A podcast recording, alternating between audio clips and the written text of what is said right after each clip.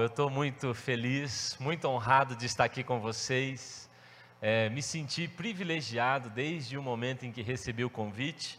Pastor Domingos, pastora Rosângela, vocês são uma inspiração.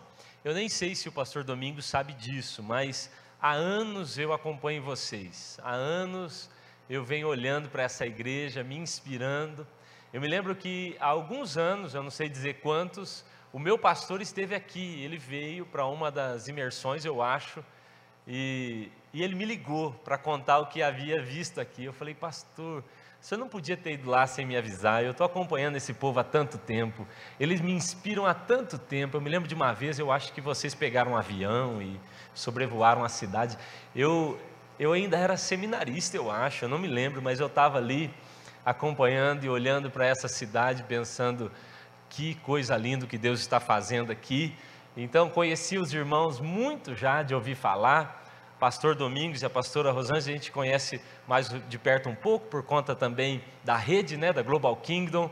Mas agora eu estou assim, muito mais ainda admirado e impactado pela vida dos irmãos. Pastor Carlito Paz, ele usa essa expressão, né? Existem pessoas que inspiram de longe e impactam de perto. E vocês, com certeza, são esse tipo de pessoa, esse tipo de igreja. Eu estou impactado aqui. É, eu cheguei ontem. O pastor Domingos me chamou para estar aqui hoje, agora à noite, amanhã de manhã, né?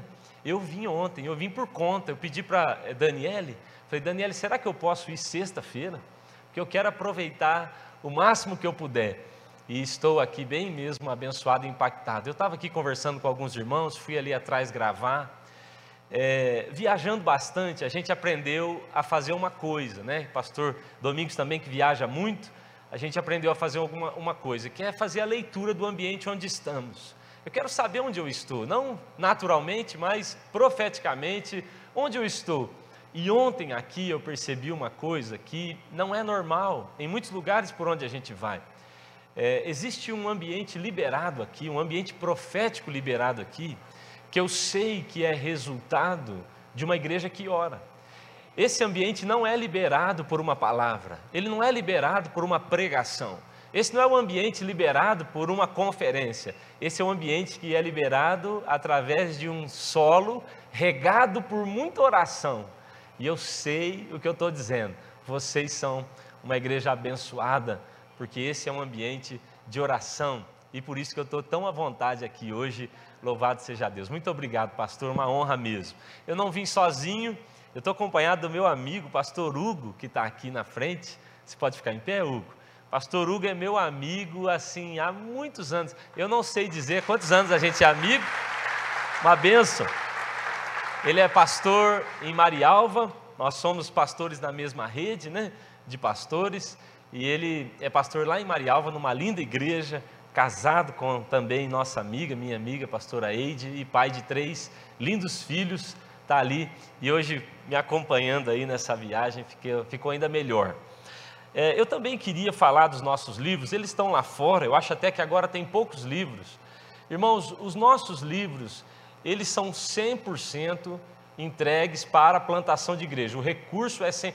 Eu tinha um problema porque era assim: primeiro, quando Deus falou comigo para eu escrever livros, eu nunca me senti um escritor. Apesar de que minha mãe é professora e professora de gramática e literatura, então sabe como é que é isso. Quem é filho de professora sabe como é que é. Então, na casa dos meus pais, conjugar verbo errado era surra. E também, se a gente não aprendesse a ler, era um problema, porque não podia jogar bola. Então, você tinha que ler para depois jogar futebol. Então, eu lia muito por esse incentivo, né? Porque eu queria jogar era futebol. E aí, um dia, Deus me mostrou isso tudo e falou: Eu te preparei para escrever. E eu comecei então a escrever. Mas eu disse a Deus, eu falei, mas eu tenho um problema. Meu problema é vender. Não é nem tanto escrever, mas e vender. Porque eu não tenho é, essa característica, né? Então Deus falou comigo, então resolva o seu problema. Você vai doar tudo o que você arrecadar com os livros. Então 100%, eu acho legítimo quem vende, nada contra se alguém é, tem lucro com isso, é legítimo. Mas para mim não, não é mais porque eu tive uma palavra de Deus. Então quando você compra um dos nossos livros, você está ajudando a plantação de uma igreja da nossa rede. São várias igrejas já que nós plantamos. É, ali a, em volta da nossa cidade, nós temos várias pequenas cidadezinhas de 3 mil habitantes, 1.800 habitantes, e em todas elas nós já temos uma igreja, ou então uma célula, ou uma igreja.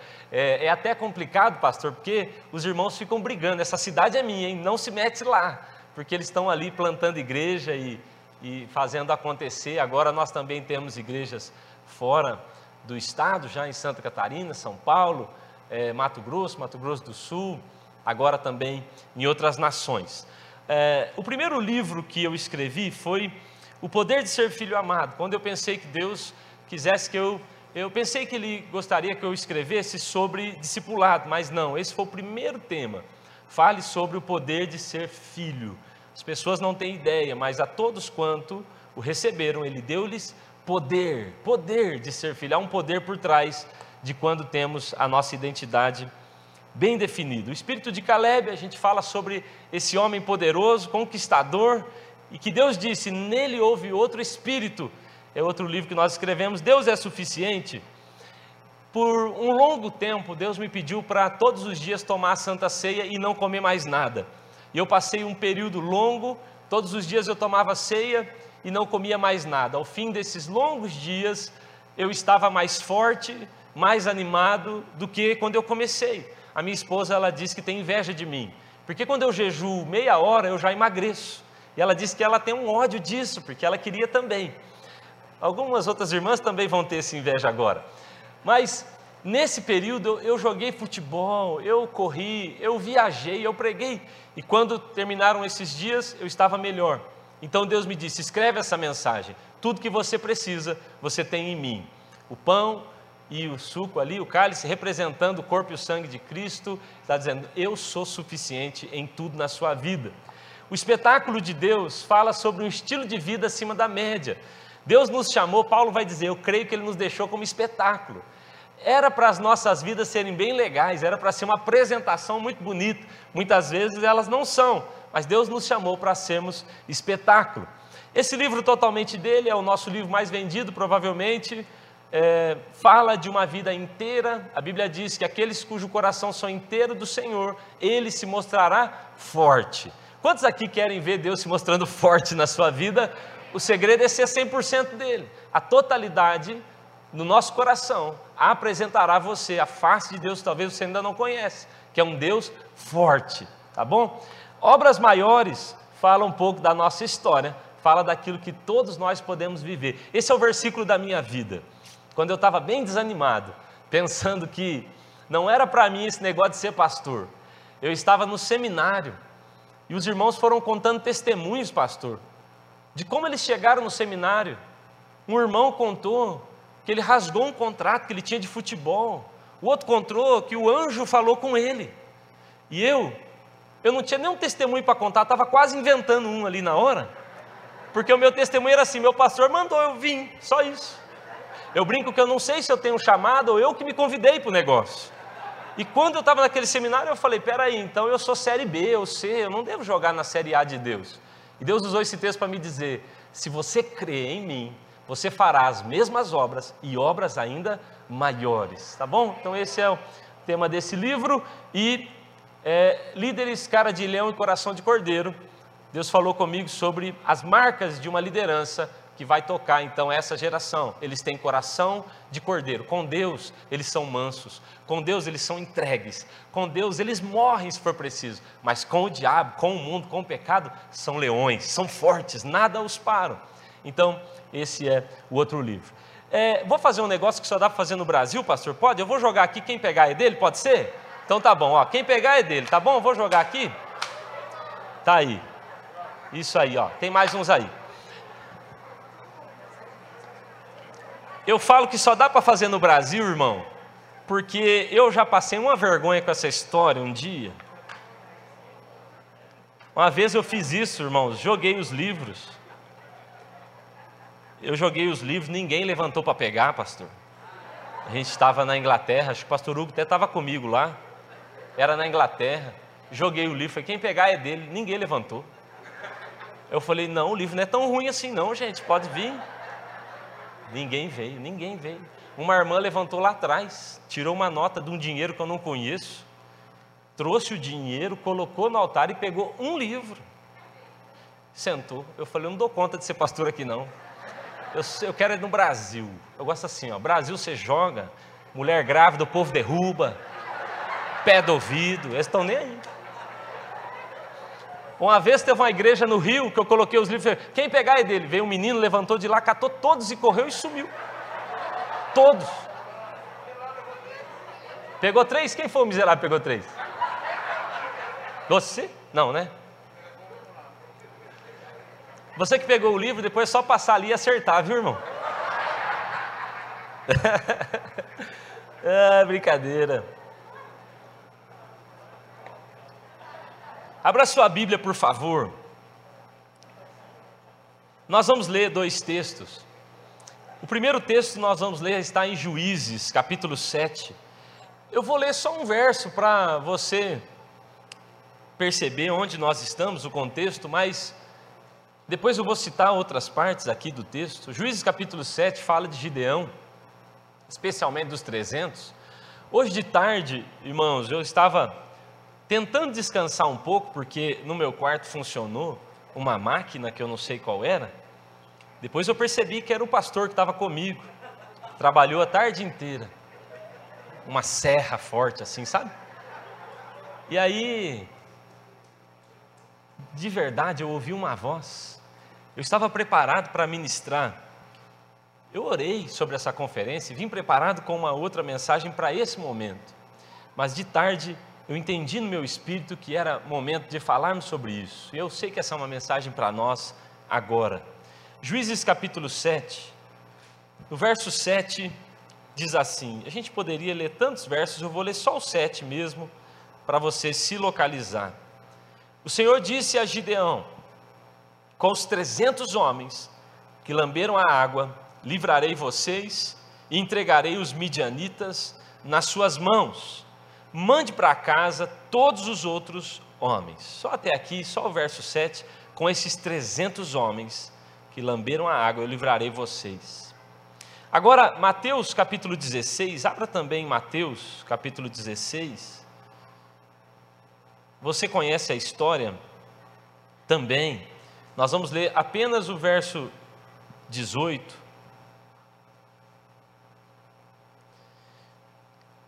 É importante a gente entender o contexto aqui de Mateus 16.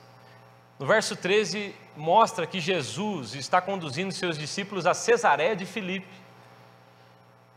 Esse lugar é muito importante, o contexto aqui faz toda a diferença para nós, porque foi nesse lugar que Jesus fez uma das declarações mais fortes sobre a igreja. O contexto levou Jesus a fazer essa declaração, talvez porque ele quisesse que a gente sempre se lembrasse dessa declaração, quando o contexto estivesse muito complicado. Verso 18 diz assim: Eu lhe digo que você é Pedro, sobre esta pedra edificarei a minha igreja, e as portas do inferno não poderão vencê-la. Amém?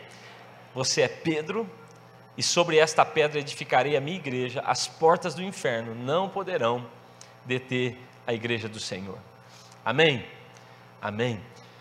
Irmãos, há alguns anos nós tivemos ali na nossa igreja um, um batismo assim, muito, muito gostoso, de muitos irmãos, mas não só pela quantidade de irmãos que se batizariam naquele dia, mas também pela qualidade desses irmãos que se batizariam naquele dia. Eram muitos irmãos que tinham tido uma vida muito complicada na cidade, com um testemunho é, difícil e que Deus estava ali transformando. Eu sou pastor de uma pequena cidade no interior aí do Paraná, chamada Laranjeiras do Sul. Nossa cidade é uma cidade pequena, linda, de um povo maravilhoso, um povo simples e apaixonado. Você precisa conhecer essa cidade. Mas ali havia alguns irmãos que tinham tido uma vida torta, muito torta. Alguém aqui teve uma vida muito torta? Deixa eu ver. Graças a Deus, ninguém aqui. Dá para ver que os irmãos são santos mesmo. E mas lá a gente tinha esse tipo de pessoa que, graças a Deus, também mudaram de vida. E nessa manhã nós tínhamos um batismo grande, eram é, aproximadamente 300 irmãos que iam se batizar. E nós então fizemos uma surpresa para esses irmãos. Nós fizemos uma camiseta para cada um deles escrito: Eu mudei de vida, sou discípulo de Jesus para sempre. fomos para o nosso templo, colocamos as camisetas nos irmãos, e aí eu disse: agora tem a surpresa, que não foi tão legal para alguns, pastor. Lá fora tinha um carro de som, e aí então, atrás do carro de som, iam esses irmãos. Eu disse: agora nós vamos desfilar pela cidade, mostrando que a nossa vida agora é outra, que agora nós somos uma nova criatura. Quem conhece cidade pequena, sabe que toda cidade pequena tem a avenida principal. Aqui em Marília não sei, fiquei meio perdido, mas cidade pequena tem a avenida, normalmente chama 15 de novembro. É assim, não é verdade? Toda cidade tem a 15, tem a. Aí nós estávamos então na 15, o carro de som ia na frente, um irmão bem animado no microfone gritava, e aqueles irmãos querendo sumir ali atrás, assim, com a vergonha. E aí nós colocamos alguns irmãos cercando também para ninguém fugir. Brincadeira, era um povo, um povo maravilhoso. E a gente ia descendo a avenida. A avenida central de uma cidade pequena é aquele lugar onde a gente fica no sábado. Quem nasceu em cidade pequena sabe. Você gasta um tanque de gasolina indo e vindo na mesma rua. E aquela rua era o lugar onde essas pessoas tinham feito muita coisa errada, tinham bebido demais, tinham usado droga, tinham se prostituído. Então nós fizemos questão, pastor, de descer todo mundo com aquele carro de som e a música tocando, e nós descemos toda a avenida. Aí quando eles achavam que já tinha acabado, eu falei, agora vamos subir. Aí subimos tudo de novo. Que vergonha, as pessoas saíam assim e falavam, olha lá aquele lá, olha lá aquele, aquele estava fazendo bagunça com a gente até outro dia aqui. Ó. E eles passaram em frente a esses lugares. Depois nós fomos para o lugar do batismo. Mas o que eu queria expressar com aquilo ali, o que eu queria como igreja mostrar para os irmãos, é que a proposta do Evangelho é, de fato, uma vida radical. O Evangelho só é Evangelho de verdade se ele propõe para nós uma mudança radical de vida, ou então não é Evangelho. Estão ensinando por aí um evangelho que não muda, um evangelho que não transforma, que não exige mudança, que é quase um acessório que a gente traz para a nossa vida. Mas esse não é o evangelho da Bíblia. O evangelho da Bíblia propõe uma mudança radical de vida.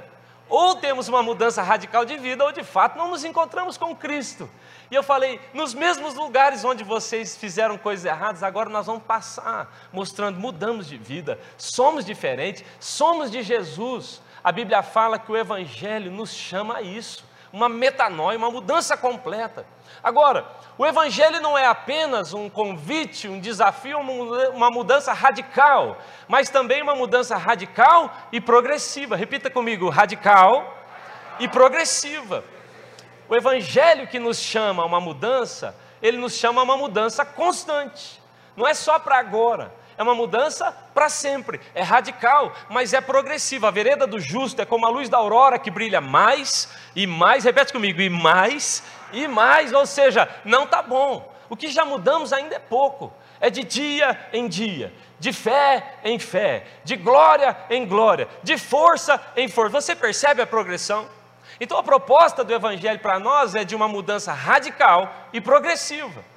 Também o Evangelho nos propõe uma mudança radical e progressiva dentro de nós, mas o Evangelho também propõe uma mudança radical e progressiva fora de nós, nos ambientes onde estamos. Como eu sei que alguém de fato teve um encontro com Cristo?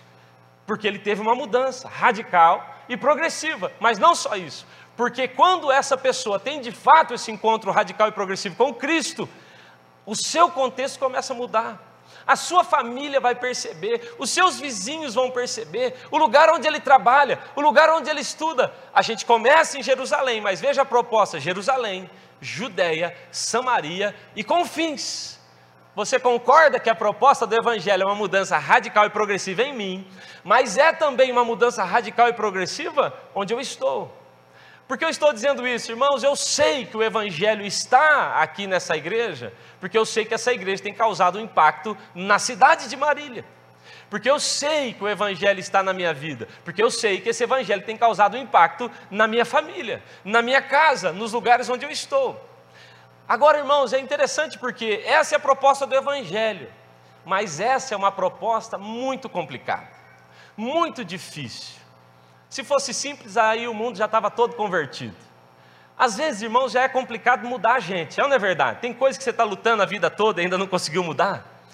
Mas imagine, irmãos, agora nós estamos falando de uma mudança radical, progressiva sobre o mundo, sobre esse contexto tão conturbado que a gente vive. Irmãos, você parou para analisar a grande missão que a gente tem?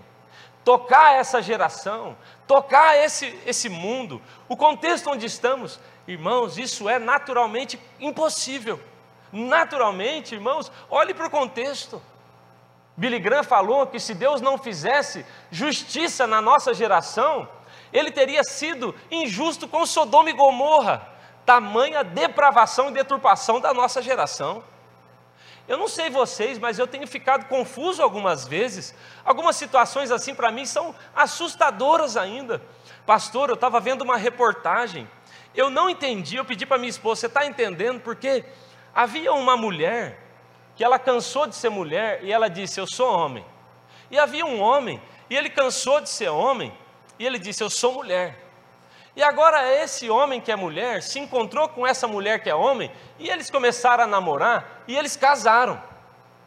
E eles casaram, irmãos, e agora eles estão tendo um filho. O pai está grávido, você está conseguindo acompanhar? O pai está grávido da mãe, eu não consigo nem explicar para falar a verdade é o homem que está grávido. Mas aí pior, essa é uma história verdadeira, estava passando na TV. Aí o que aconteceu pior, irmãos, é que quando o bebê nasceu, eles divorciaram. E agora a luta, a crise, isso no Brasil, a crise é, os dois querem o direito de mãe sobre a criança. Porque um fala, eu gerei, o outro fala, mas eu que sou a mãe. E eu fiquei olhando e pensando, eu não estou entendendo é nada. Não, irmão, não estou ironizando, eu não entendi. Eu dizia, onde é que isso vai parar? Eu li, essa reportagem saiu mês passado na Cristianismo Global. Um homem de 46 anos, ele tem sete filhos, casado há 26 anos. Ele decidiu que ele não é mais homem e ele decidiu que ele não é mais adulto. Ele disse: Eu sou uma criança de seis anos. Então ele se veste como uma menina de seis anos. Está lá, Cristianismo Global, pode procurar no Instagram, é de confiança. E ele então se veste como uma menina de seis anos de idade, e o pior, uma família o adotou.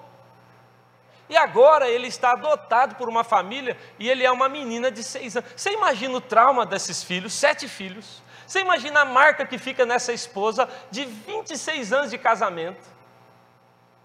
E eu fiquei pensando, se ele tem seis anos, e de fato ele é uma menina de seis anos, não há nada de errado em ele se relacionar com um menino de oito.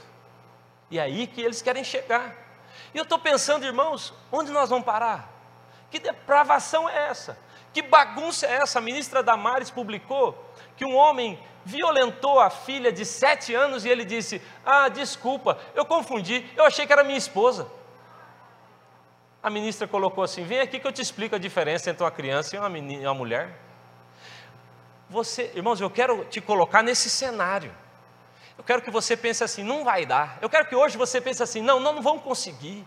Porque Deus está nos chamando a essa mudança radical. É nesse, é isso que tem ali fora. E pior, ontem o pastor Marcelo tocou nesse assunto. Ele falou: pior do que o contexto é a comunicação. Porque nós estamos vivendo também um fenômeno onde várias gerações convivem ao mesmo tempo. Nós temos aqui pessoas da geração X, Y, Z, Alfa, o meu filho, ele pega um livro e ele acha que é touch. Ele não sabe mais o que é viver sem isso. Mas ao mesmo tempo a gente está vivendo no meio de um monte de geração, gerações. Irmãos, eu sou ainda, ó, eu não sou tão velho, mas eu sou da época, eu namorei à distância, então eu sou da época, irmãos, que eu recebia carta da minha esposa. Carta. Vocês aí mais novos, geração WhatsApp, nunca saberão o que é receber uma carta com perfume. Hã? O quê? A gente nem queria saber o que estava escrito, porque às vezes até borrava o perfume, né? Borrifava ali, borrava, mas o cheirinho, irmão. Eu me lembro de um aniversário meu que a minha sogra me deu um tanto assim de cartão telefônico. Já era moderno, já era cartão. Mas nós estamos vivendo no meio do. Tem gente que está falando: o que é cartão, pai? A gente vai pregar, outro dia tem um pastor pregando lá em Laranjeira, ele falou assim: caiu a ficha. E eu falei: ninguém sabe o que é ficha aqui não. As gerações, Eu sento para tomar um café da tarde agora. Passei lá na casa do meu pai. Eu sento para tomar um café da tarde, a minha avó está lá. Minha avó tem 94. O meu pai, 97. O meu pai tem 63. Então tá, a minha avó de 97, o meu pai de 63, eu com 19, eu ali, é, meus filhos, um com 5, outro com 2 anos, e a gente está sentado na mesma mesa. E às vezes a minha avó fica assim, o quê?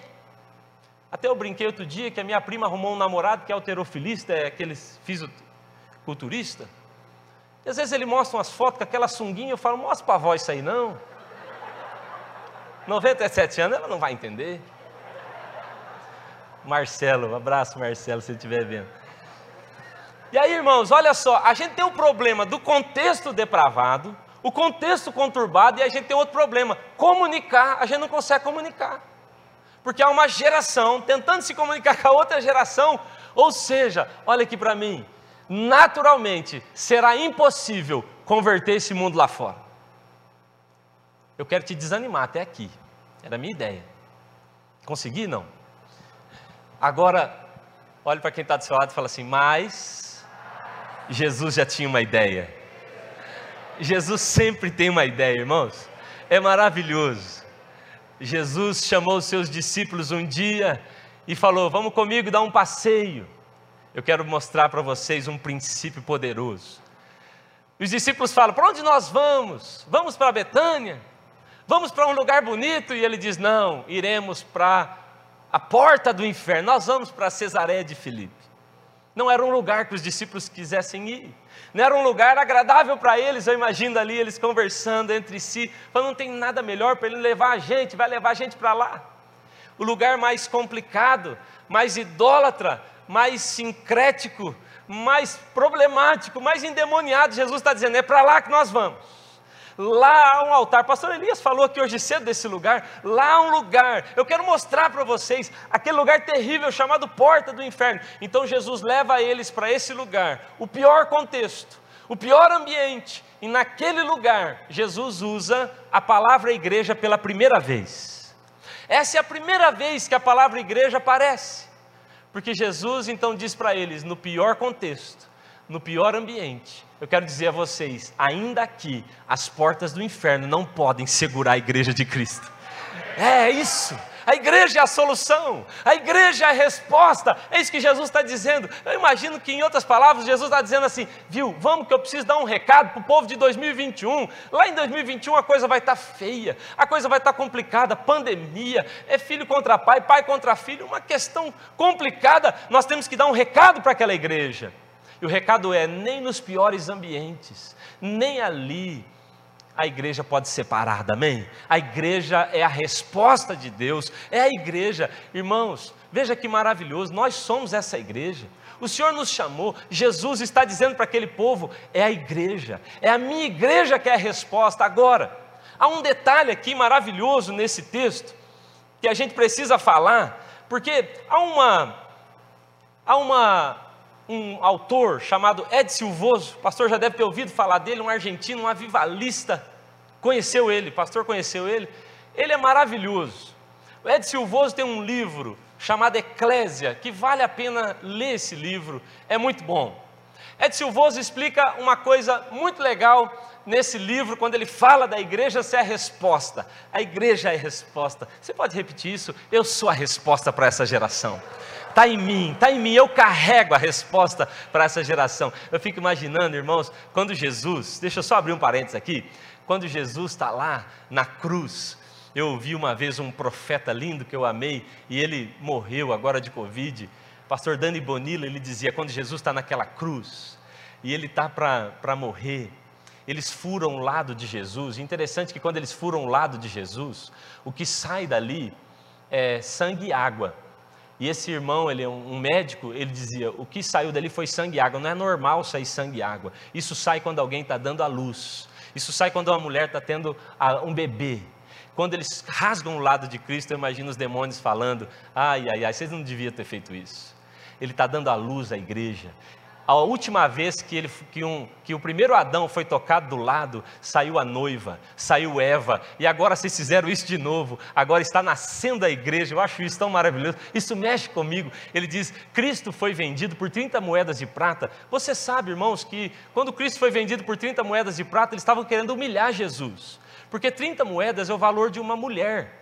Se você ler Levíticos, você vai ver que o que se pagava por uma escrava, mulher, eram 30 moedas, homem era um preço mais alto. Quando eles pagam 30 moedas por Jesus, eles estão dizendo, ele não vale mais do que uma mulher. Claro que naquela época a mulher era tratada como algo muito menor. Eles não sabiam, eles não sabiam que na verdade eles estavam comprando certo, porque era sobre a igreja que seria liberta e nasceria através daquela crucificação. Irmãos, é sobre nós. Ed Silvoso fala uma coisa maravilhosa. Ele diz assim: quando um rei ele conquistava um território, ele tinha dois trabalhos. O primeiro trabalho era o de conquistar, de ir na guerra, e na guerra ele vencer e conquistar aquele lugar. Mas havia também um segundo trabalho, que era o trabalho da colonização daquele lugar. Agora eles precisavam mudar a cultura, mudar a, o contexto, as finanças, a economia, a arquitetura, a língua, tudo precisava mudar. Então o Ed Silvoso diz que o rei enviava para esse lugar o apóstolo, repete comigo, o apóstolo, aquele que é enviado para fora, por isso que nós somos uma igreja apostólica. Ele envia o apóstolo dizendo: Você tem essa missão de transformar esse lugar que eu conquistei em algo que se pareça com aquilo que eu quero, do meu reino. Então o apóstolo ia para esse lugar com a missão de mudar o contexto. Agora vem o segredo. Que Ed Silvoso conta, ele diz: o apóstolo nunca ia sozinho. O apóstolo levantava um grupo de pessoas influentes. Então ele dizia: Você é bom em arquitetura? Você vem comigo. Você é bom em economia? Você vem comigo. Você é bom em língua? Você vem comigo. E ele levantava um grupo de pessoas influentes, em torno de 300 pessoas. Repete comigo: 300 em torno de 300 pessoas, e ele dava o nome para esse grupo de pessoas que colonizaria esse ambiente de eclésia. Esse é exatamente o nosso papel. Transformar o contexto. Sabe, irmãos, qual é o nosso papel como igreja? Nosso papel como igreja é exatamente o de seguir o apóstolo Cristo, que já veio à frente, e de transformar infiltrados onde estamos, nos lugares onde estamos, transformar os ambientes para que quando o rei vier, porque um dia ele virá, amém? Para que quando o rei vier, ele se sinta em casa. Eu acho isso tão maravilhoso, irmãos. Nós temos na nossa igreja grandes pregadores que são mecânicos, grandes pregadores que são merendeiros. Olha que legal essa, esse testemunho dessa irmã que é uma merendeira na nossa igreja. Ela faz, ela é merendeira numa escola e ela disse assim, pastor, eu estou consagrando toda a merenda da escola onde eu trabalho. E eu falei: É mesmo, irmã? Como assim? O que, a senhora entendeu? Ela falou: Ué, esses macumbeiros consagram comida e todo mundo fica endemoniado? E eu estou pensando: eu vou consagrar essa merenda e esses endemoniados, esses alunos vão ficar é santo. E eu fiquei pensando, essa irmã está lá, infiltrada na escola. Esse é o papel da igreja: permear, infiltrar o contexto. Nós fazemos parte desse grupo que veio junto com o apóstolo para transformar a geração onde vivemos, amém? E as portas do inferno não poderão resistir à igreja que somos nós. Agora, preste atenção comigo.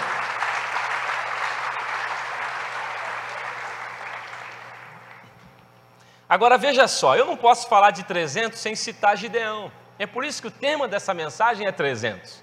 É por isso que nós lemos Gideão. Porque toda vez que eu falo de 300, e lendo Ed Silvoso, você vai perceber que o grupo era aproximadamente 300. Então, quando a gente fala de Gideão, eu percebo que ali nós temos algumas marcas dessa igreja que fará diferença nessa geração. Na equipe de 300 de Gideão, quatro marcas eu vou falar aqui rapidamente. A primeira delas, primeira marca da igreja dos 300 que fará diferença nessa geração, a primeira marca é que ela é uma igreja que faz mais com menos. Repita comigo: mais com menos. Vocês lembram que Gideão começou com 32 mil homens e depois 22 mil medrosos saíram. Ele fica com um grupo de 10 mil e depois desses 10 mil ele fica só com 300. Eu vou dizer a vocês, irmão, aquela chamada de Gideão ali é um pouco estranha para mim. Você imagina o pastor Domingos vindo aqui amanhã e dizendo assim: irmãos, eu nem queria falar o que eu vou falar, mas ó, Se tem algum irmão meio frouxo, meio medroso, quiser levantar e sair, faz favor. A Bíblia fala, irmão, que 22 levantaram, não, sou eu, estou indo. Eu falo, eu jamais levantaria nessa hora, irmão. Eu ia esperar talvez a hora do apelo, ia sair de fininho. A oferta, na hora da oferta, sair de fininho, mas não. Mas a Bíblia diz que eles se levantaram e saíram dizendo: Eu sou medroso, estou indo embora. Eu imagino Gideão olhando, pensando: meu Deus, eu achei que o número ia aumentar, eu achei que o Senhor me daria um exército maior, mas parece que o número está diminuindo. Essa é a verdade bíblica. Deus faz mais com menos. Irmãos, eu estou ouvindo o pastor Domingos falar dessa conferência, e toda vez que ele fala dessa e de outras reuniões, ele fala assim: puxa, isso aqui vivia lotado, a gente tinha tantas pessoas, ficava gente ali em pé, eu nem pude divulgar, porque esse é o coração do pastoral. É assim, sabe, nós crentes, quando a gente acha que a coisa é boa, a gente fala assim: nossa, hoje estava maravilhoso, estava lotado, todo mundo chorando. Não é assim que a gente fala? Nosso, nosso padrão para estar tá bom é assim: estava cheio e estava chorando o povo. A impressão que a gente tem é que Deus precisa de muito para fazer muito, e isso não é verdade. Deus precisa de um para mudar a história de uma cidade. Guarde isso, guarde isso. Ele faz mais com menos. Deixa eu te falar de um índice. Deixa eu te falar de um número. Olha só que legal, eu li isso em um livro muito poderoso que diz assim: se todas as igrejas do mundo estivessem hoje cheias, todas elas lotadas, imagine que domingo chega a notícia: todas as igrejas do mundo, as católicas, todos os templos estavam lotados, todas as pessoas em pé, sem cadeiras, todos os templos do mundo estavam lotados, sem nenhum lugar mais para pôr gente na igreja. Imagina que essa notícia chega amanhã à noite, o que, que você ia dizer? Glória a Deus! Agora, Sabe quantos por cento da população mundial estariam dentro das igrejas nesse dia? 2%.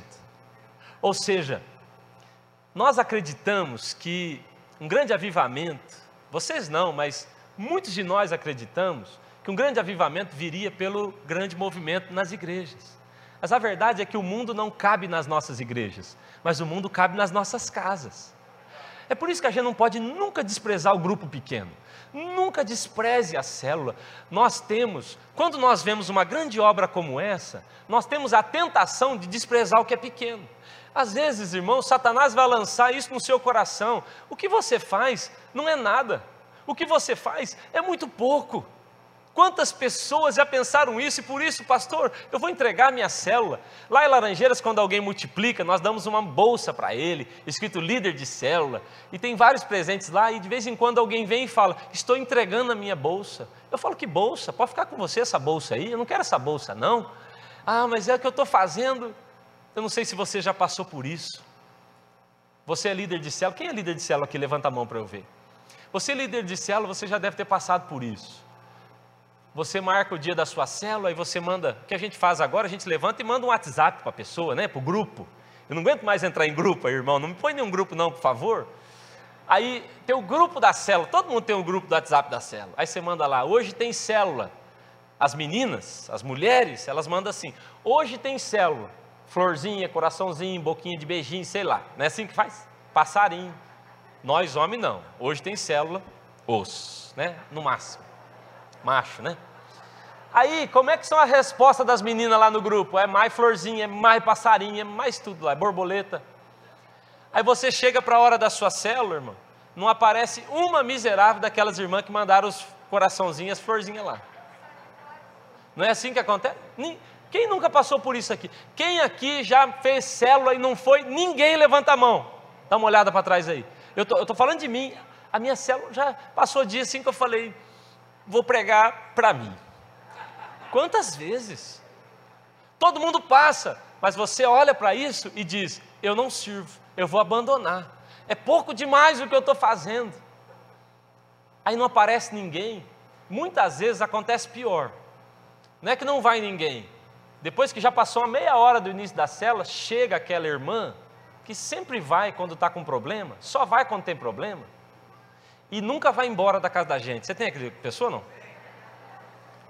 Chegou a hora que você fala assim: não quer dormir com nós, é irmã? O marido está bravo, os meninos não tomaram banho. Ela veio, talvez estava até meio bêbada. Você fala: Meu Deus, eu vou ligar para a pastora Rosângela, eu vou entregar essa célula. Só que o que essa pessoa não sabe é que quando essa irmã chegou na casa dela, o céu inteiro entrou com ela na casa. Deus estava ali dizendo: é isso, uma só pessoa para mim é importante. Deus é o Deus que faz mais com muito menos. Numa grande obra, a gente é tentado a acreditar que não vale nada o que a gente está fazendo, o meu tijolo não vai fazer diferença. Quem aqui é das antigas sabe o que é platinado? Deixa eu ver. Platinado, quem sabe o que é platinado? Tem os irmãos aí, raiz, que sabe o que é platinado. Qual o tamanho de um platinado, irmão? Desse tamanho. Quem já teve FUC, Brasília, né? Eu tinha um Fusca, eu tinha um Fusca, pastor Domingos. Ele não era convertido, meu Fusca fumava, bebia e jogava, o miserável.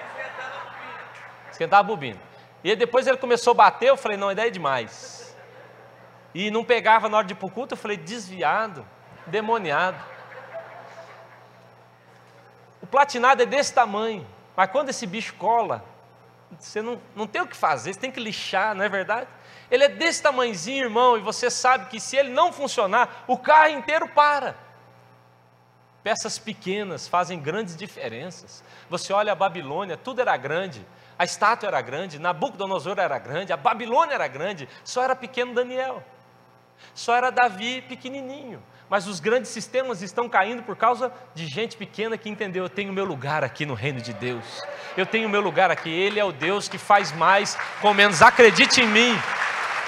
A geração em chamas que vai mudar esse contexto é um povo que entendeu: o que eu faço para Deus é poderoso. O que eu faço para Deus é poderoso. Parece pouco, as pessoas nem estão vendo. Às vezes é uma mensagem, é uma célula por WhatsApp, por Zoom, sei lá, por outra coisa.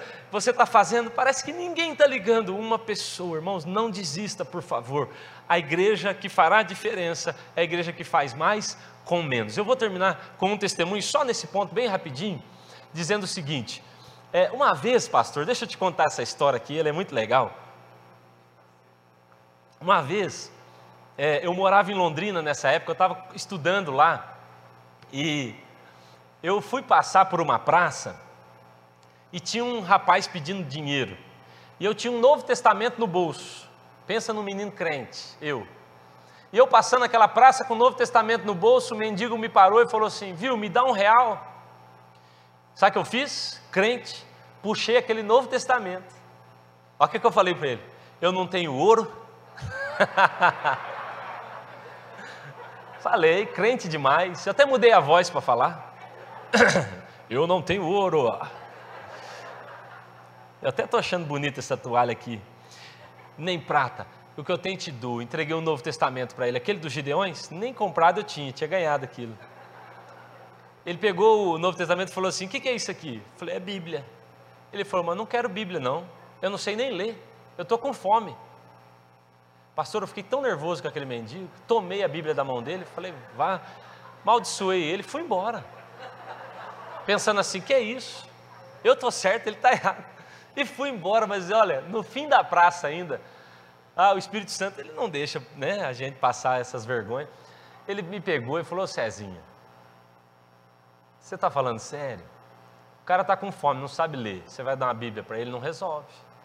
Aí não adianta. Eu fiquei com tanta vergonha que eu pensei que eu estava arrebentando, achei que eu estava abafando ali. E eu falei assim: o senhor está certo, como sempre. Próximo mendigo que eu achar, eu vou ajudar, mas vou ajudar com força. Dia eu cheguei em casa, a casa estava arrombada a porta. E eu, eu sou macho, o que, que eu fiz? Eu saí fui ligar para a polícia, né? E aí eu estou lá fora esperando a polícia chegar. E eu escutei um grito lá da esquina assim: ó, Deus, me ajude. Isso foi em 99, mais ou menos, o ano. 2000, talvez. Deus, eu fui lá na esquina olhar. Quando eu cheguei lá, tinha um senhor, mendigo, no chão assim, ele todo barbudo, jogado no chão, do jeitinho que eu estava querendo mesmo. E eu falei, Deus já ouviu o senhor. Ele falou, o quê? Falei, Deus já ouviu o senhor. Ele falou, o quê? Falei, quer morar comigo? Aí o pior foi que ele aceitou. Ele falou, quero. Eu falei, ai, ai. Aí eu peguei e ajudei ele a levantar e levei ele para minha casa. Eu vou ter que resumir bem a história, já fica aí a dica. Outro dia eu venho para contar ela inteira, pastor. Me convidando. Mas a história é longa, é longa, irmãos, mas é muito legal. O, o resumo dessa história é que esse mendigo passou a sustentar a nossa casa. Eu conto essa história depois, pastor. Mas o mendigo sustentou. Quem já foi sustentado por mendigo aqui? Levanta a mão. só eu, sempre sou só eu mesmo. Mas esse senhor, seu Luiz, nós tiramos documentos dele. Um dia o seu Luiz, ele ficava esperando a gente na escola, a gente estudava à noite, iniciando teologia já. E aí o seu Luiz, um dia eu saí e não encontrei o seu Luiz. Eu falei, meu Deus, ele voltou a beber, ele deve ter. Encontrei ele depois, falei, onde o senhor estava? Ele falou, estava falando de Jesus para aquele homem ali. Passamos, em frente à biblioteca municipal de Londrina, quem conhece lá, tinha um hippie, sentado bem embaixo numa marquise assim, ali na Avenida Rio de Janeiro, se alguém vai conhecer isso aí.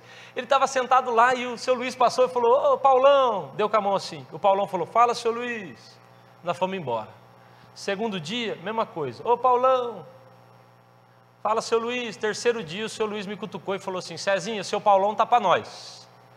Eu falei, tá para nós? O que quer dizer? Ele falou assim: falei para ele que é só ele mudar lá para casa, que a vida dele vai ficar uma benção.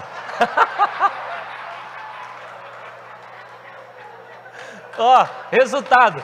No outro dia levamos o Paulão para casa também. Agora veja só, irmão. Um mendigo, ele tinha uns 30 dias de conversão ele tinha ganhado a primeira alma para Jesus. Então fala para quem está do seu lado, você vai perder para o mendigo do Cezinho? Fala a verdade, irmão. Por favor, Ele é o Deus que faz mais com menos, amém? Ele faz, Ele faz, é sobre Ele, não é sobre nós. Gideão está dizendo: Quem sou eu? Moisés fala: Quem sou eu? E Deus fala: Eu é que sou.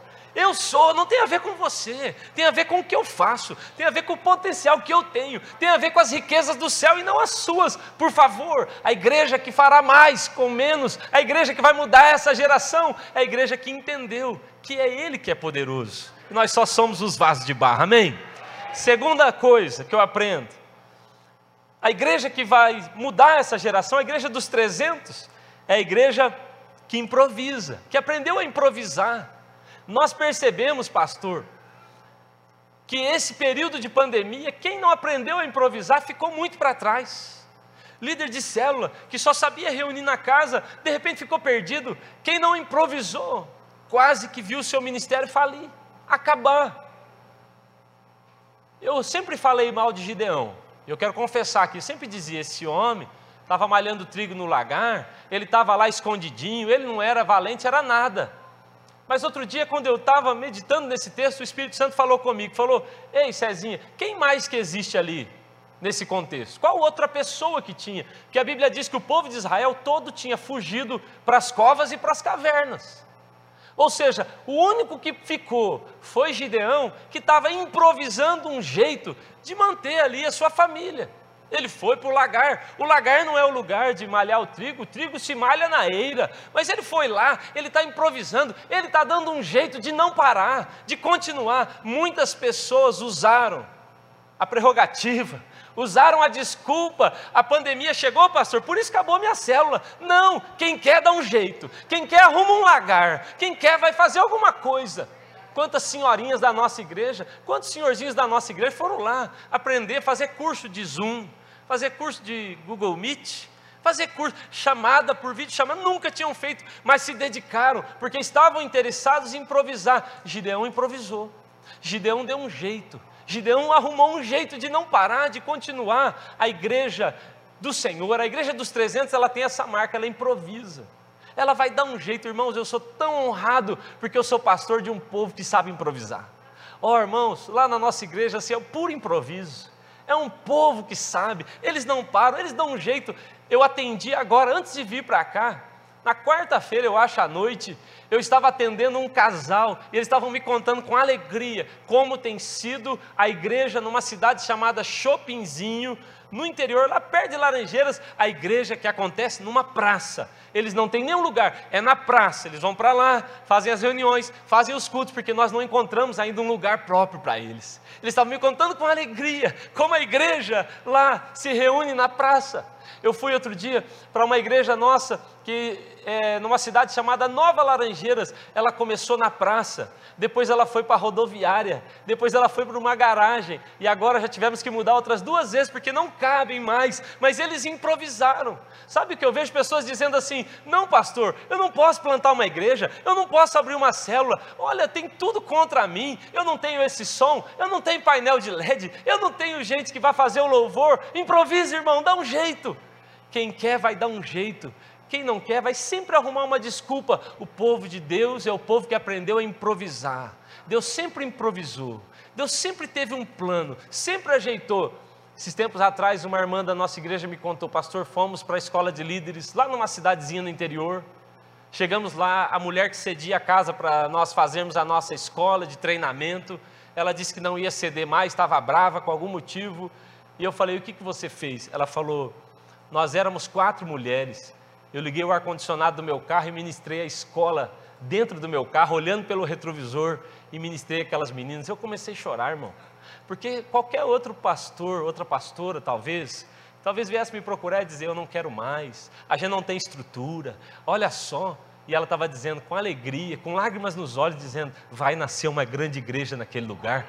Nós inauguramos um espaço lá agora, chama-se Porto Barreiro, a cidadezinha, bem pequenininha, uma cidade linda, mas está lá. Irmãos, aprenda a improvisar. O Senhor está te chamando a fazer alguma coisa, comece hoje. Mas eu não tenho estrutura, começa. Depois a estrutura vem. Os discípulos estão dizendo: nós não temos ouro nem prata. Capítulo 3, no capítulo 5, eles têm dinheiro nos pés que está sobrando.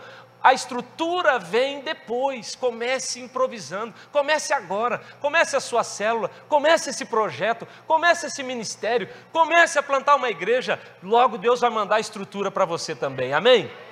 Em terceiro lugar, eu já estou terminando, desculpe, eu me empolguei. Em terceiro lugar, a geração, a geração, tá bom, a geração que dos 300 que vai transformar essa geração Geração em chamas é uma geração que sabe beber. Anota aí, ela sabe beber. Lembram que os 300, os 300 foram selecionados pela maneira de beber. A maneira de tomar, a maneira de tomar ali a água no rio, foi o que selecionou aquele povo. Eu tenho percebido mais do que nunca, Pastor Domingos, as pessoas que Deus tem levantado na nossa nação, que Deus tem levantado sobre nós, com influência, são homens de Deus que aprenderam o caminho do lugar secreto. Eles aprenderam a beber. Líder, pastor, homem, mulher de Deus que não aprendeu o caminho do rio, ele vai se perder, ele não vai conseguir ficar nessa igreja para essa geração, não vai permanecer, porque tudo assusta, tudo afasta mas quem aprendeu a beber vai fazer diferença nessa geração. Eu tenho percebido, pastor, que o lugar mais importante para um líder estar é o lugar da oração. É nesse lugar. Uma vez eu recebi um grupo de pastores aqui de São Paulo, de uma cidadezinha aqui também, e eles foram lá conversar com a gente, foram ver o que estava acontecendo. O senhor deve receber muita gente assim. Eu não sei se o senhor conheceu os pastores do pendrive, já conheceu ou não? O pastor do pendrive é assim, ele chega lá, a gente recebe sempre gente lá e eles chegam com pendrive. E ele diz assim: Cezinha, copia tudo que você tem nesse pendrive, que eu, daí eu vou fazer lá, eu sei que vai dar certo. Eles têm certeza que é só pegar o pendrive, pegar a ideia, que vai aplicar e vai dar certo. Eu falo, irmão, não é bem por aí. Então eles chegaram lá à noite, falaram comigo: amanhã então você grava o pendrive para nós, entrega todas as apostilas que você tem, e aí nós vamos levar isso embora. E eu falei, amanhã nossa reunião começa às seis da manhã. Ele falou, não, seis da manhã é muito cedo. Eu falei, seis da manhã nós estamos te acordando aqui. Chamei uns irmãos lá da igreja, falei, acorda esses irmãos, não deixe eles dormirem. Seis da manhã, leve eles para a nossa sala de oração. Nós temos uma sala de oração que funciona todos os dias, abre às seis da manhã, na pandemia ficou um pouco mais cedo, mas ela normalmente vai até às dez da noite. Depois dez da noite nós temos oração até seis da manhã nas casas, oração ininterrupta, tempo de louvor e adoração, intercessão, harpa que vocês conhecem bem. Seis da manhã eles estavam lá, tudo com cara de sono, emburrado, e eu, que eu faço todo dia, orando e lendo a Bíblia ali, quietinho no meu canto, seis horas, seis e meia, sete horas, eles já tinham tomado tudo nosso café, comido tudo nossas bolachas, já tinha ido no banheiro sete vezes, sete horas. Bateu, cutucou assim em mim e falou: Podemos conversar? Eu falei: Eu estou ocupado. Oito horas, oito e meia. Esses, esses irmãos estavam agoniados, só pastor, agoniado, andando para um lado para o outro. Eles não tinham assunto com Jesus. E eu fiquei lá firme, nove horas, dez horas, onze horas. Eu chamei um pastor que estava lá, falei, leva eles almoçar para mim, onze e meia, e eu vou embora. Eu saí de fininho, não atendi eles. À tarde eles foram numa células, o pastor me mandou uma mensagem, eu falei, te encontro às oito na igreja então. Oito horas ele foi lá. Só que oito horas nós temos um tempo de adoração e intercessão até às dez.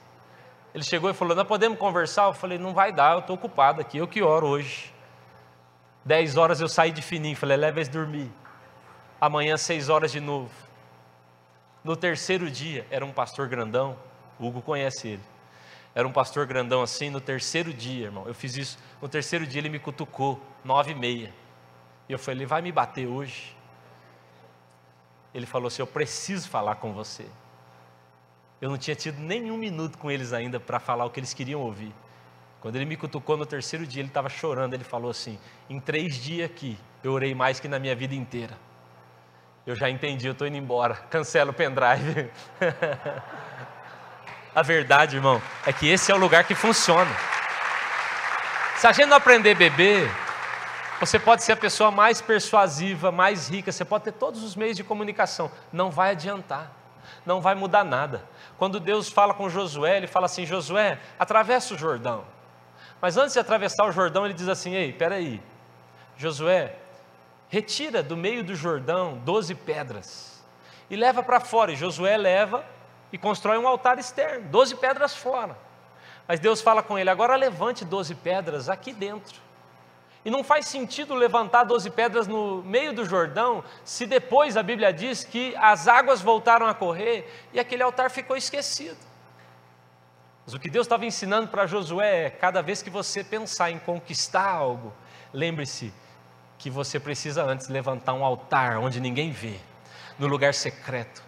Sabe, irmãos, muito do que eu estou vendo aqui hoje, prova para mim, eu falei isso aqui no início, prova para mim que os pastores de vocês são pessoas do lugar secreto. As pessoas querem, pastor, algo muito bonito fora. Eu quero as doze pedras fora. Mas lá no secreto elas constroem uma pedrinha brita desse tamanho. Aí na célula elas dizem: Vai, Senhor, faça. Mas ele não vai fazer porque ele é coerente. Aquilo que você construiu no secreto é aquilo que você vai experimentar publicamente. Por isso que quando as pessoas me procuram e dizem, Cezinha, fala para nós, eu falo assim: vamos lá para a salinha, eu vou te mostrar o que acontece lá, porque é de lá que as coisas saem. Amém? Aprenda a beber. Não é sobre ter sede, todos nós temos sede é sobre aprender a beber direito, com constância, todo dia, um pouco mais hoje, um pouco mais amanhã. É sobre ir mais fundo, é sobre se apaixonar, é sobre não saber mais sair desse lugar, é sobre estar em Deus e não saber mais como separar você dele. É sobre um amor, é uma constância. Irmãos, eu não sei muito explicar, mas é algo que queima dentro de mim todos os dias. Eu não tenho expediente pela manhã. O meu lugar com Deus, eu não negocio. Eu estou lá todas as manhãs e oração, e às vezes eu sei que o dia vai ser corrido, mas eu não negocio, eu preciso ouvi-lo, é minha primícia. Jesus não tinha um problema com o que Marta fazia, Jesus tinha um problema com o que Marta deixava de fazer. Jesus não tem problema que a gente corra o dia inteiro e faça muitas coisas, Jesus tinha problema com o que Marta deixava de fazer. Ei, Marta, problema não é você servir as mesas, problema não é você fazer comida, problema não é você correr, vai para a academia, vai assistir Netflix, vá sim, vai fazer o que você quiser, o problema não são as coisas coisas que você faz,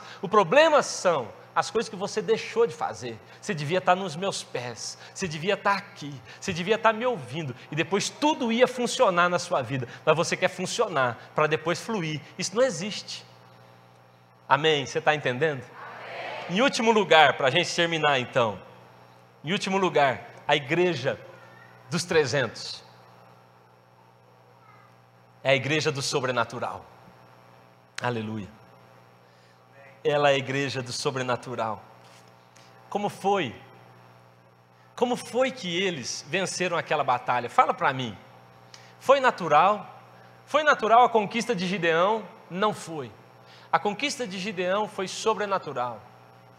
Porque você sabe a história, sabe o que eles fizeram? A Bíblia diz que eles tinham uma trombeta, um cântaro e uma tocha. Repete comigo: trombeta, cântaro e tocha. Eu teria que falar só desses três itens aqui, mas eu vou resumir para você. Eles venceram aquela batalha com a trombeta, proclamação, o cântaro, serviço, e a tocha, paixão, fogo do Espírito Santo. A Bíblia diz que Deus orientou dizendo: vocês então vão tocar a trombeta, vocês vão quebrar os cântaros e vocês vão acender as tochas. E é dessa maneira que eu vou fazer vocês romperem em tudo aqui. É dessa maneira que o crente vence, com uma boa proclamação, uma boa pregação, um bom testemunho, mas é também carregando o seu cântaro com um bom serviço, capaz de servir qualquer pessoa desinteressadamente. Mas não só isso, você pode ter uma boa pregação, você pode ter um bom serviço e não ser suficiente, porque se a sua tocha não estiver acesa, não vai servir. Esse é o fogo do Espírito. Eu vejo esse fogo no meio de vocês. Eu vejo esse fogo aqui. Irmãos, nós não fomos chamados para sermos naturais. O crente natural está com defeito. O crente natural está com um problema. Nós somos chamados para o sobrenatural. Nós nunca vamos tocar essa geração. Eu disse aqui, eu queria te desanimar no início, dizendo: naturalmente não tocaremos. Irmãos, eu vim para cá, eu passei nos barzinhos, está tudo lotado ali, ó. Está tudo cheio. Naturalmente não tocaremos. Naturalmente não mudaremos a cidade de Marília e as outras. Naturalmente não vai dar. Mas sabe o que acontece? Quando somos cheios do Espírito, quando o Espírito começa a explodir dentro de nós, o Espírito traz sobre nós velocidade. Diga comigo, velocidade velocidade. A Bíblia diz que o Espírito veio sobre Elias e Elias correu mais rápido que os carros e os cavalos de Acabe. O que está dizendo é quando o Espírito vem sobre nós, quando somos movidos pelo Espírito, então, irmãos, algo muda, há uma velocidade, há uma ativação. Aquilo que fazíamos em um ano vai passar a ser feito em um dia, aquilo que fazíamos em dez anos vai passar a ser feito em um ano. Deus está trazendo uma aceleração sobre a igreja que se move pelo Espírito, mas é pelo Espírito. Jesus fala com os seus discípulos, ele passa perto da figueira e ele amaldiçoa a figueira. Pastor Domingos, eu fico com dó daquela figueira porque a Bíblia diz não era tempo de dar frutos. Mas não era tempo, por que, que ele amaldiçoou? Deus estava dando um recado para os seus discípulos: Eu não chamei vocês para serem naturais. Naturalmente não é tempo, mas vocês não vão gerar frutos naturalmente, vai ser de modo sobrenatural. Eu não quero andar no natural, eu quero ser alguém profético, eu quero andar, irmãos, aquilo que o anjo, que o Senhor me fala, aquilo que o Espírito Santo me move, é dessa maneira que eu quero caminhar. Eu estava outro dia meditando sobre Josué, olha que maluco, olha que maluco. Josué de repente está no meio da batalha, no meio da guerra ele olha para o sol, e ele fala o que para o sol? Sol, pare. Aí ele vira para a lua e fala: Lua, fica aí também. Eu imagino a igreja desse pastor.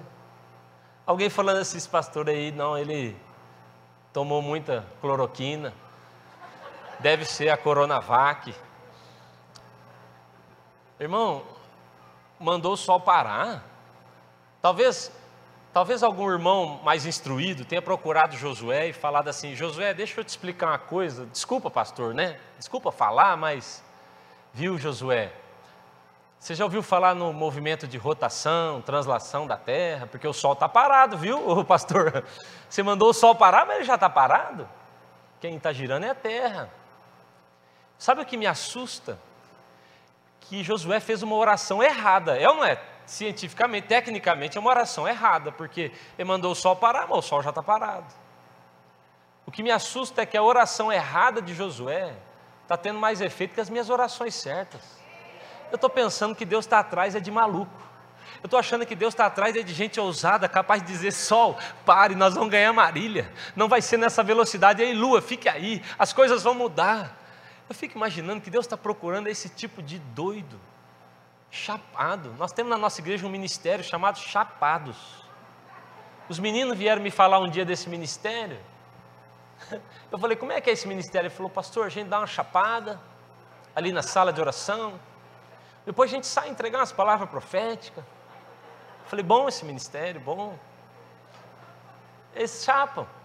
Eu fico pensando, é desses aí que Jesus gosta, cara. É desses aí. Guarde isso, por favor. A geração que vai mudar esse tempo, para esse tempo, Deus está levantando uma igreja dos 300. mas ela será uma igreja profética, apostólica, incendiada, cheia do Espírito Santo. Essa pode ser a sua chance. Pastor, nós estamos no tempo do recomeço. Noé, quando foi recomeçar, ele quer sair da arca, ele quer sair daquele tempo de isolamento, ele não aguenta mais, assim como nós, eu não aguento mais essa máscara. Noé não aguenta mais, é o tempo do recomeço de Noé. E sabe o que acontece? Noé comete um erro. Na minha opinião, Noé comete um erro, porque ele quer recomeçar, ele quer retomar, ele quer sair do isolamento, mas ele solta um corvo. Ah, guarde isso. Para mim, Noé comete um erro porque ele soltou um corvo. E o problema, irmãos, é que corvo é carnívoro. O corvo simboliza a carnalidade, ou seja, ele jamais poderia ter pensado em recomeçar pelo corvo. Tanto que as coisas não dão certo através do corvo. Mas depois ele solta a pomba. Aí com a pomba dá certo. Você já reparou que são três voos que a pomba faz? Primeiro ele solta, a pomba vai e volta. Esses são os três movimentos do Espírito sobre a terra no tempo todo, historicamente. A pomba vai e volta, porque no princípio ela pairava sobre a face das águas. Depois a pomba vai e volta com um ramo novo de oliveira é a pomba dizendo a Noé: fique tranquilo, vai dar para recomeçar. Tem alguém vencendo no Getsemane. E pela terceira vez a pomba vai e ela não volta mais, porque agora a pomba está dentro de nós. O que a Bíblia está nos dizendo, irmãos, não recomece pelo corvo. Esquece o que estão dizendo, tem muito corvo falando para a gente. Há muita informação, há muita coisa contrária. Recomece pelo Espírito Santo. Seja cheio do Espírito Santo. Caminhe incendiado pelo Espírito Santo. Eu vou terminar com uma última história. Os músicos podem subir, por favor. Que quando toca o teclado, dá a sensação que vai acabar. Mas é verdade, eu vou terminar com essa história. Desculpa, pastor. Uma vez eu, eu tive o prazer de estar. Vocês conhecem já essa história, talvez, alguns já ouviram eu contando ela no YouTube. Mas uma vez eu tive o prazer de estar lá em Londres, lá na casa de John Wesley. Você já esteve lá? Na casa de John Wesley. É uma história muito legal que, que tem lá. Nós fomos na casa dele, eu estava com minha esposa, com meus pastores, e um amigo, um outro amigo. E quando nós chegamos lá, eu lembro que eu estava muito curioso, porque havia uma história que eu tinha ouvido as pessoas contarem. E aí o intérprete, a pessoa que estava ali acompanhando a gente, eu falei para ele, viu? Fala para mim, essa história é verdadeira? E eu comecei a história. Ele deu risada, é um senhorzinho, ele falou, é verdadeira essa história. falei, conta para mim. E ele contou a história assim: que um dia havia um grupo de jovens americanos que foram visitar a casa de John Wesley. E o grupo era grande, e um dos jovens se separou do grupo.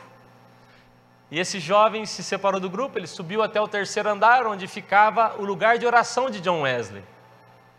E nesse lugar, esse jovem que havia se perdido do grupo, ele estava ajoelhado e ele gritava: Faz de novo. Vocês conhecem a história? Faz de novo, faz de novo. E ele está contando essa história, irmãos. Eu estou ouvindo aquilo aqui dentro de mim, parece que vai explodir uma bomba. E aí ele contou, e, e o final da história é que alguém encontrou ele, cutucou e disse: Vamos embora, vamos embora, Billy Graham, não adianta fazer essa oração. Era Billy Graham pedindo pelos Estados Unidos. Quando ele falou isso, eu já estava chorando. E eu falei: O senhor pode me mostrar essa salinha, por favor? Ele me levou lá.